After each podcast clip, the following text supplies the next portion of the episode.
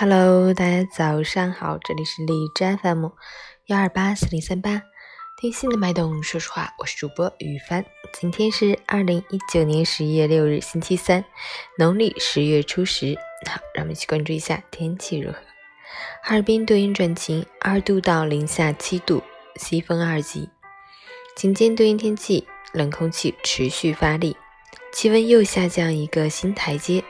正在一步一步走向寒冬，提醒大家，转冷的天气里极易诱发流感和心脑血管疾病，要注意抵御冷空气的侵袭。日常生活勤洗手，多通风，经常晒衣被，尽量吃熟食，同时要多喝温开水，多吃蔬菜水果，坚持锻炼身体，保持心情愉悦。截至凌晨五时，哈市的 AQI 指数为五十八，PM 二点五为二十二，空气质量良好。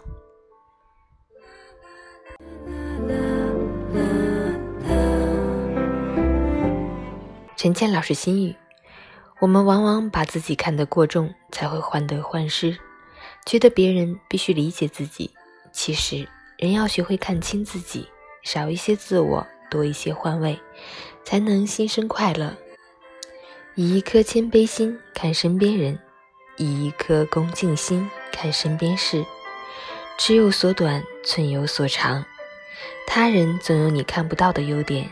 也总有你发现不了的价值，无需对他人的努力评头论足，有些事无需计较，时间会证明一切；有些人无需强融，道不同不相为谋。